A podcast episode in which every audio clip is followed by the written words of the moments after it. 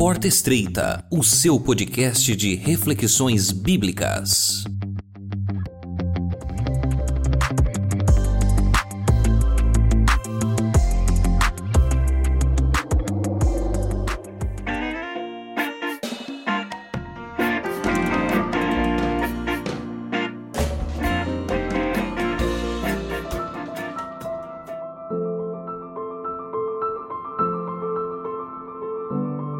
Eventos Finais Capítulo 6 O estilo de vida e as atividades do remanescente Espírito de serviço e abnegação. Longamente tem Deus esperado que o espírito de serviço se apodere de toda a igreja, de maneira que cada um trabalhe para ele segundo sua habilidade. Quando os membros da igreja de Deus fizerem a obra que lhes é indicada, nos necessitados campos nacionais e estrangeiros, em cumprimento da comissão evangélica, todo mundo será logo advertido, e o Senhor Jesus retornará à terra com poder e grande glória. Há por toda parte a tendência de substituir o esforço individual pela obra de organizações.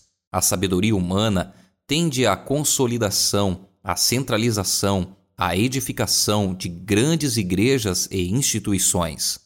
Muitos deixam as instituições e organizações, a obra da beneficência, eximem-se do contato com o mundo e o coração torna-se-lhes frio. Ficam absorvidos consigo mesmos e insensíveis à impressão. Extingue-se-lhes no coração o amor para com Deus e o homem. Cristo confia a seus seguidores uma obra individual, uma obra que não pode ser feita por procuração o serviço aos pobres e enfermos, o anunciar o Evangelho aos perdidos, não deve ser deixado a comissões ou caridade organizada. Responsabilidade individual, individual esforço e sacrifício pessoal é uma exigência evangélica. Ocupai-vos até que eu volte. Cristo diz: Ocupai-vos até que eu volte.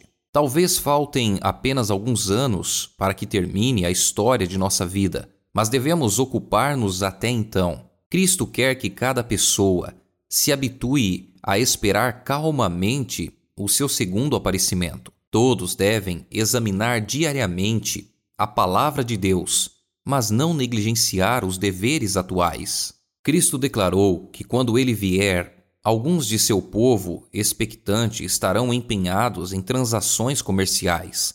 Alguns estarão semeando no campo, outros ceifando e recolhendo o que foi ceifado, e outros ainda moendo no moinho. Não é a vontade de Deus que os seus eleitos abandonem os deveres e as responsabilidades da vida e se entreguem à ociosa contemplação, vivendo num devaneio religioso. Amontoai, nesta vida, todas as boas obras que puderdes, como se cada dia fosse o último. Devemos vigiar e trabalhar e orar como se este fosse o último dia que nos fosse concedido. Nossa única segurança está em realizar o nosso trabalho para cada dia como ele se apresenta, labutando, vigiando, esperando, confiando em todas as ocasiões na força daquele que esteve morto, mas reviveu e está vivo para todo sempre. Cada manhã, consagrai-vos e vossos filhos a Deus para esse dia. Não façais cálculos para meses ou anos, eles vos não pertencem. Um curto dia é o que vos é dado, como se fosse esse vosso último dia na terra. Trabalhai para o Mestre durante as suas horas. Deponde perante Deus todos os vossos planos para serem executados ou rejeitados conforme o indique a sua providência. Conscienciosa observância do sábado. É intuito do Pai Celestial preservar entre os homens, mediante a observância do sábado, o conhecimento de si mesmo. Seu desejo é que o sábado nos aponte a Ele como o único Deus verdadeiro e, pelo conhecimento dele, possamos ter vida e paz.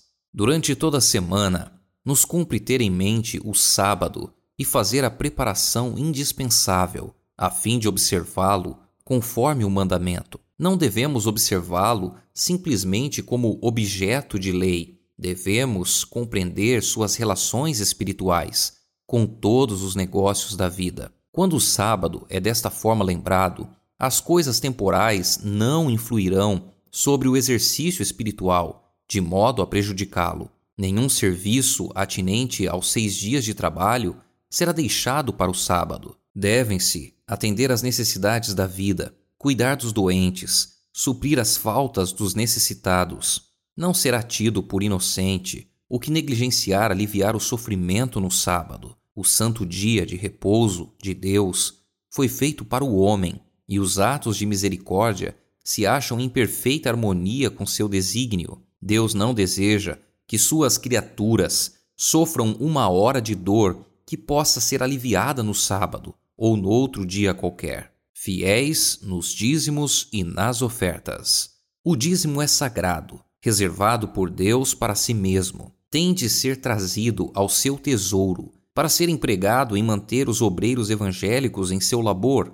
Lede atentamente o terceiro capítulo de Malaquias e vede o que diz o Senhor a respeito do dízimo. O Novo Testamento não dá novamente a lei do dízimo, como também não dá a do sábado, pois pressupõe a validade de ambos e explica sua profunda importância espiritual. O Senhor convida hoje os adventistas do sétimo dia, de todas as partes, para eles se consagrarem e fazerem segundo sua capacidade o máximo que lhes for possível para auxiliar sua obra. Por sua liberalidade, ao fazer donativos e ofertas, Deseja Ele que revelem apreço por suas bênçãos e gratidão por sua misericórdia. Caridade à beira da morte é um pobre sucedâneo da beneficência em vida. As necessidades da causa aumentarão continuamente à medida que formos nos aproximando do fim do tempo. Somos colocados sob prova no mundo a fim de determinar nossa habilitação para a vida futura. Nenhum daqueles cujo caráter estiver maculado com a nódoa imunda do egoísmo, poderá entrar no céu. Portanto, Deus nos prova aqui, concedendo-nos posses temporais, para que o uso que disso fizermos possa revelar se nos poderão ser confiadas as riquezas eternas. Estabelecer novas instituições. Alguns poderão dizer: se o Senhor vem logo, que necessidade há de estabelecer escolas, sanatórios e fábricas de alimentos? Que necessidade há de que nossos jovens aprendam ofícios? Está no desígnio do Senhor que constantemente desenvolvamos os talentos que nos deu. Não podemos fazer isto a menos que os usemos. A perspectiva da breve volta de Cristo não nos deve conduzir à indolência. Ao contrário, ela deve nos levar a fazer tudo o que pudermos para abençoar e beneficiar a humanidade. Uma grande obra precisa ser efetuada em todas as partes do mundo, e porque o fim está perto, ninguém deve deduzir que não é necessário especial esforço para edificar as diversas instituições que a causa requer. Quando o Senhor nos ordenar que não façamos mais nenhum esforço para construir casas de culto e estabelecer escolas, sanatórios e casas publicadoras, terá chegado o tempo de cruzarmos os braços e deixar que o Senhor termine a obra. Mas agora temos a oportunidade de manifestar nosso zelo pelo Senhor e nosso amor pela humanidade. Obra médico-missionária. À medida que a agressão religiosa destruir as liberdades de nossa nação, os que quiserem permanecer ao lado da liberdade de consciência serão colocados em situações desfavoráveis. Em seu próprio interesse, devem eles, enquanto têm oportunidade, tornar-se entendidos com respeito às doenças, suas causas, maneira de evitá-las e a cura, e os que isto fazem encontrarão um campo de trabalho em qualquer parte. Haverá sofredores, quantidade deles que necessitarão de auxílio, não só entre os de nossa própria fé, mas principalmente entre aqueles que não conhecem a verdade. Desejo dizer-vos que em breve nenhuma obra será realizada pelo plano ministerial, senão a obra médico-missionária. O povo de Deus dá valor à sua saúde. Foi-me mostrado que a reforma de saúde é uma parte da mensagem do terceiro anjo e está tão intimamente ligada a ela como o braço e a mão ao corpo humano. Chá, café, fumo e álcool precisam ser apresentados como condescendências pecaminosas. Não podemos pôr a carne, os ovos, a manteiga e o queijo em pé de igualdade com esses artigos colocados sobre a mesa. Estes não devem ser postos na frente como o tema principal de nossa obra. Os primeiros, chá, café, fumo, cerveja, vinho e todas as bebidas alcoólicas, não devem ser ingeridos moderadamente, mas rejeitados. A verdadeira temperança nos ensina a dispensar inteiramente todas as coisas nocivas e usar judiciosamente aquilo que é saudável: ar puro, luz solar, abstinência, repouso, exercício, regime conveniente, uso de água e confiança no poder divino. Eis os verdadeiros remédios. Tudo quanto prejudica a saúde não somente diminui o vigor físico, como tende a enfraquecer as faculdades mentais e morais.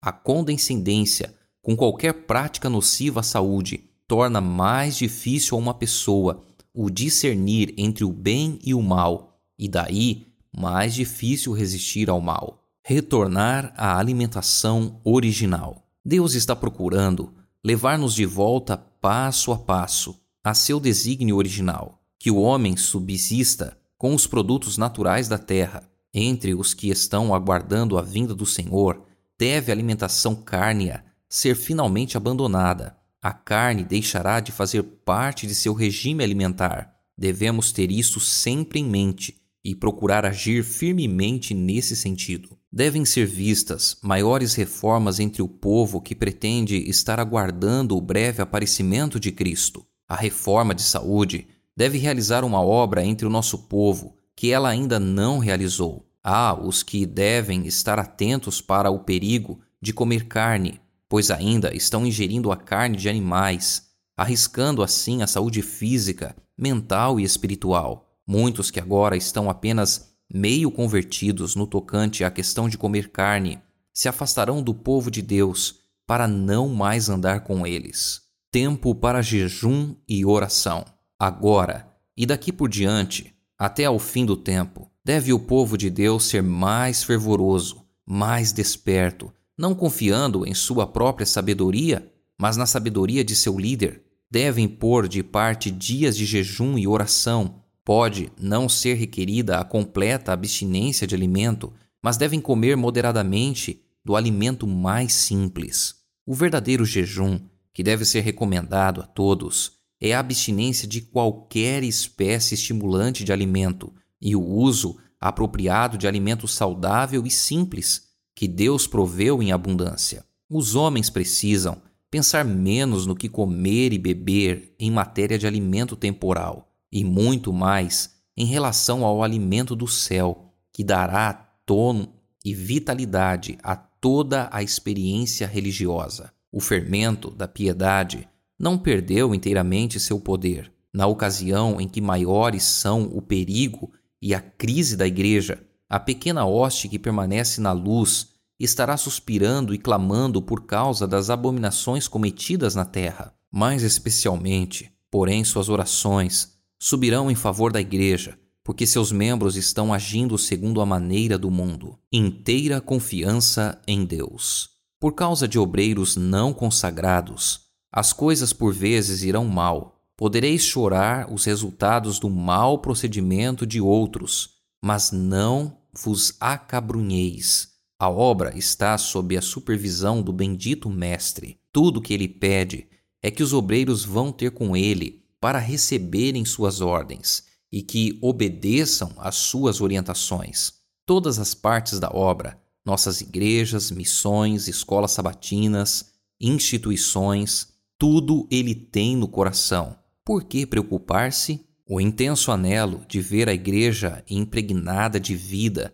tem de ser temperado com a inteira confiança em Deus. Não sobrecarregue ninguém as faculdades que Deus lhe deu, num esforço por promover mais rapidamente a causa do Senhor. Não pode o poder do homem apressar a obra. A ele tem de unir-se o poder dos seres celestiais mesmo que todos os obreiros que agora suportam os mais pesados encargos fossem postos de lado, a obra de Deus seria levada avante. O culto familiar, à noitinha e pela manhã, univos aos vossos filhos no culto de Deus, lendo Sua palavra e cantando o seu louvor. Ensinai-os a repetir a lei de Deus.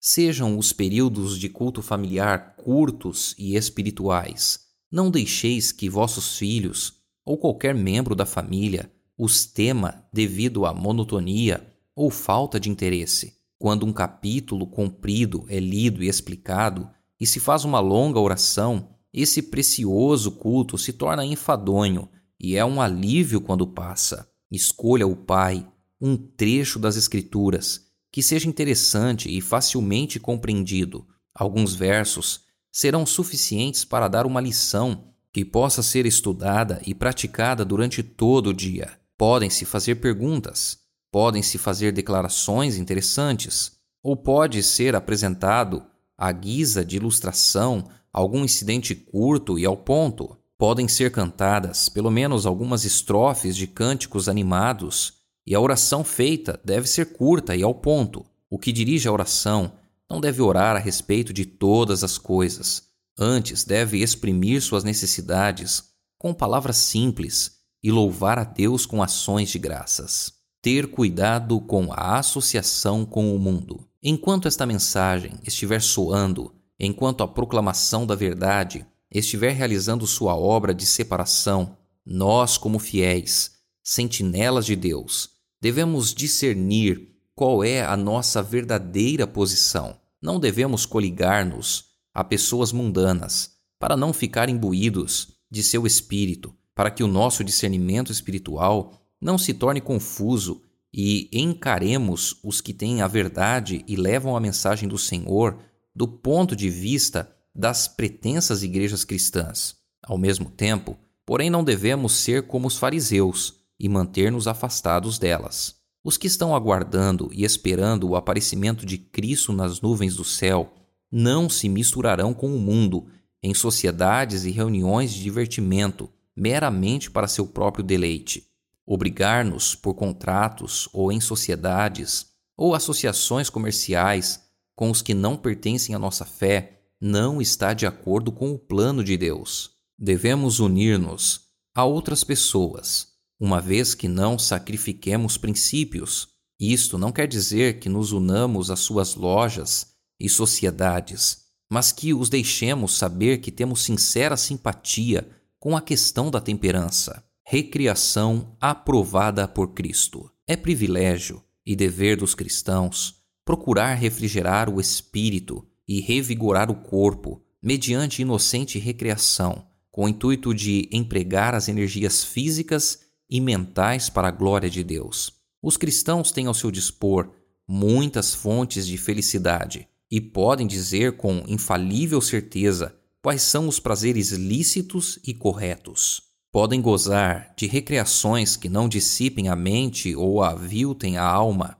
não iludam nem deixem após si triste influência que destrua o respeito próprio ou impeça o caminho da utilidade.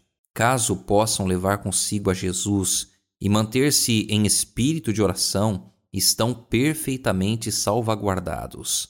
As nossas reuniões devem ser dirigidas de tal maneira e nossa conduta aí deve ser tal que, ao voltarmos para casa, possamos ter uma consciência livre de ofensa para com Deus e o homem, a consciência de não havermos ferido ou de algum modo causado algum dano àqueles com quem estivemos em contato ou exercido sobre eles qualquer nociva influência. Toda recreação em que vos puder desempenhar pedindo sobre ela com fé a bênção de Deus, não será perigosa, mas todo divertimento que vos torna inaptos para a oração particular, para a devoção no altar da oração ou para tomar parte nas reuniões de oração não é seguro, mas perigoso. Música que eleva. Assim como os filhos de Israel, jornadeando pelo deserto, suavizavam pela música de cânticos sagrados a sua viagem. Deus ordena a seus filhos, hoje, que alegrem a sua vida peregrina. Poucos meios há mais eficientes para fixar suas palavras na memória do que repeti-las em cânticos. E tal cântico tem maravilhoso poder, tem poder para subjugar as naturezas rudes e incultas, poder para suscitar pensamentos e despertar simpatia para promover a harmonia de ação e banir a tristeza e os maus pressentimentos, os quais destroem o ânimo e debilitam o esforço. A música faz parte do culto de Deus nas cortes celestiais e devemos esforçar-nos em nossos cânticos de louvor por nos aproximar tanto quanto possível da harmonia dos coros celestiais.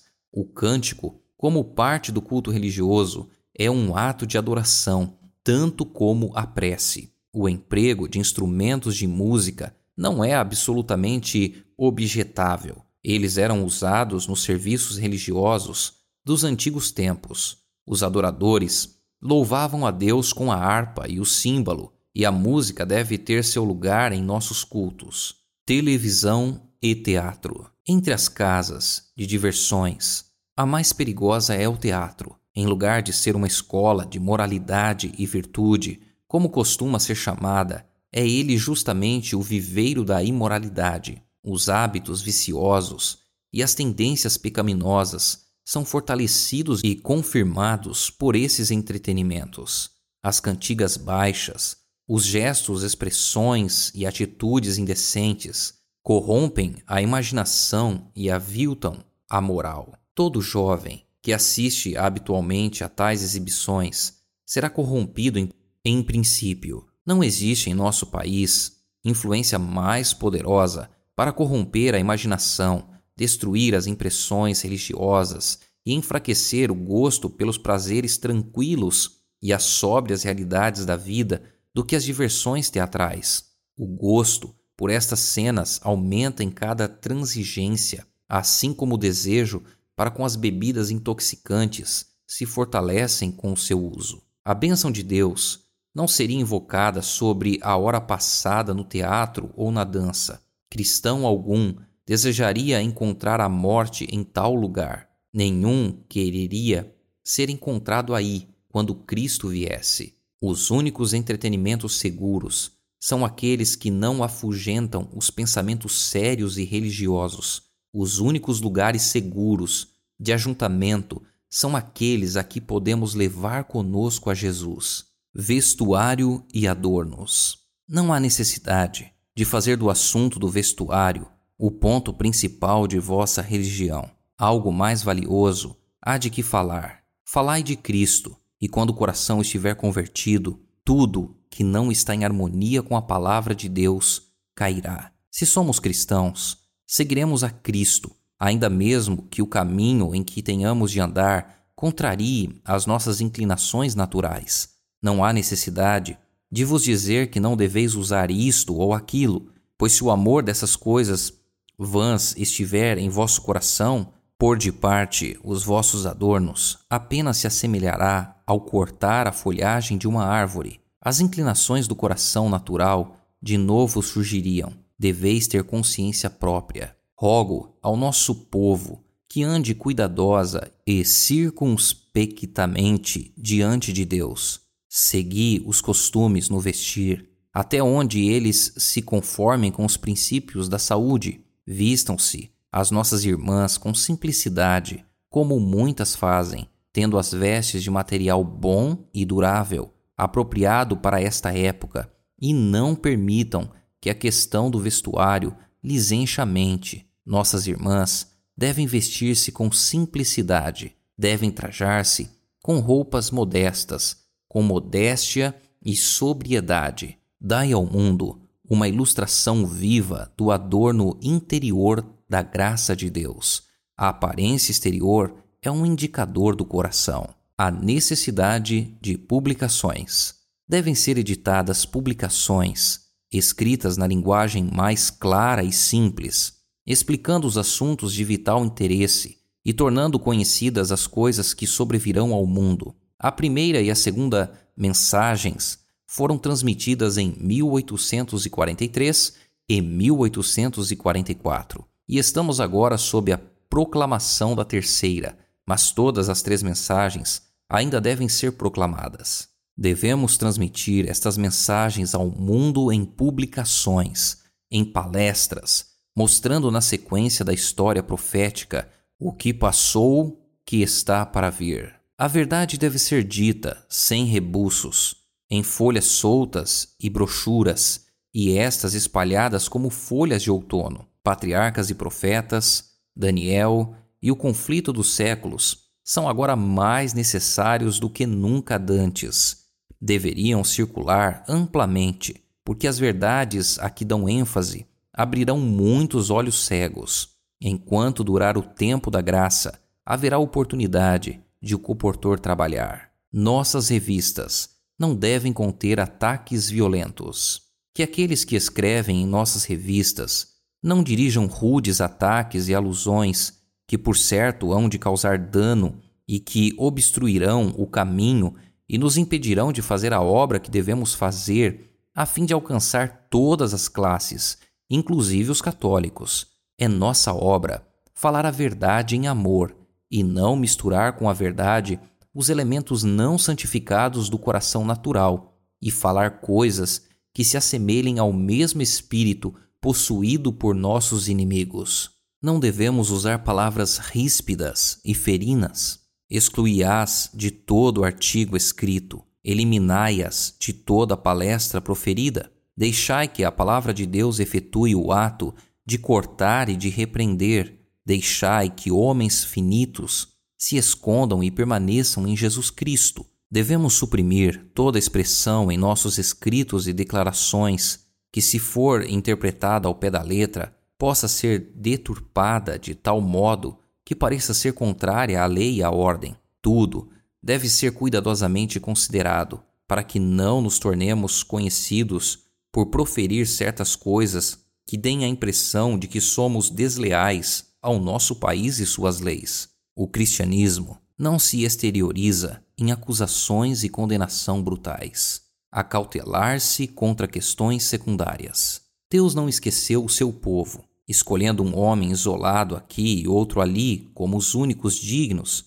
de que lhes confie a verdade. Não dá a um homem luz contrária à estabelecida fé do corpo de crentes. Em toda reforma surgirão homens pretendendo isso. Ninguém confia em si mesmo, como se Deus lhe houvesse conferido luz especial acima de seus irmãos. Alguém aceita umas ideias novas e originais que não parecem discordar da verdade. Sobre isso, se demora até que lhe parece revestido de beleza e importância, pois Satanás tem poder para lhe dar essa falsa aparência. Por fim, torna-se o seu tema todo absorvente o único e grande ponto em volta do qual tudo gira, e a verdade é desarraigada do coração. Advirto-vos que vos guardeis contra esses movimentos desviados, cuja tendência é distrair a mente da verdade. O erro jamais é inofensivo, nunca ele santifica, mas sempre traz confusão e dissensão. Enfatizar a unidade, não as diferenças.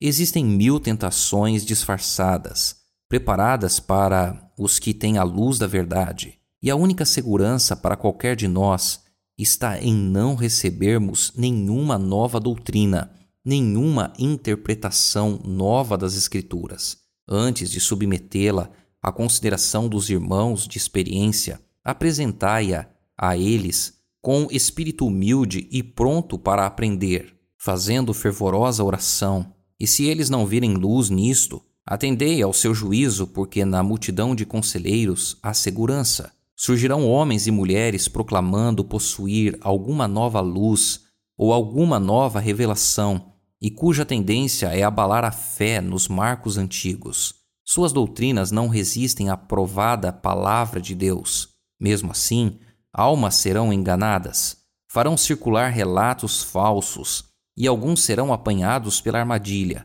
Não podemos ser demasiado vigilantes contra toda forma de erro, pois Satanás está constantemente buscando afastar da verdade os homens. Devemos tornar evidente que é essencial ser unidos, não para requerer que os outros concordem com as nossas ideias, mas porque se todos buscarem a mansidão e humildade de Cristo, terão o mesmo sentimento que ele então haverá unidade de espírito. Insto com os que professam crer na verdade que andem em união com os irmãos. Não procureis dar ao mundo ocasião de dizer que somos extremistas, que somos desunidos, que um ensina uma coisa e outro outra. Evitai a dissensão.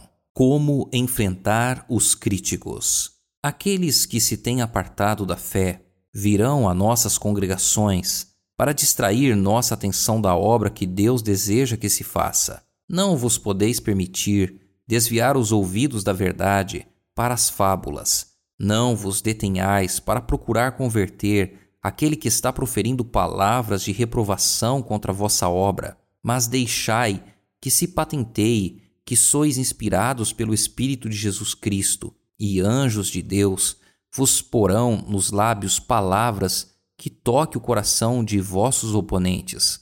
Se esses homens persistirem em sua atitude, Aqueles na congregação que são dotados de um espírito sensato compreenderão que vossa norma é a mais elevada. Falai de modo a mostrar que Jesus Cristo está falando por vosso intermédio. Exaltar a palavra de Deus. Se trabalharmos para criar excitação do sentimento, teremos tudo quanto queremos e mais do que possivelmente podemos saber como manejar, calma e claramente prega a palavra. Importa não considerar nossa obra criar excitação. Unicamente, o Espírito de Deus pode criar um entusiasmo são.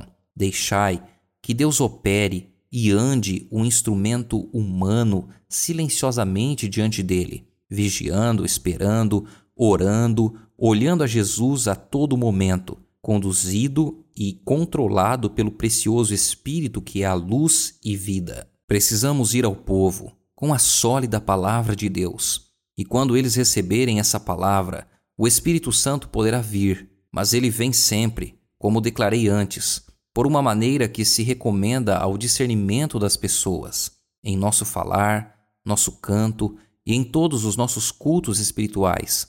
Devemos revelar a calma e a dignidade e o piedoso temor que atua em todo verdadeiro Filho de Deus. É por meio da palavra, não de sentimentos ou de exaltação, que precisamos influenciar as pessoas a obedecer à verdade. Podemos permanecer em segurança sobre a plataforma da Palavra de Deus.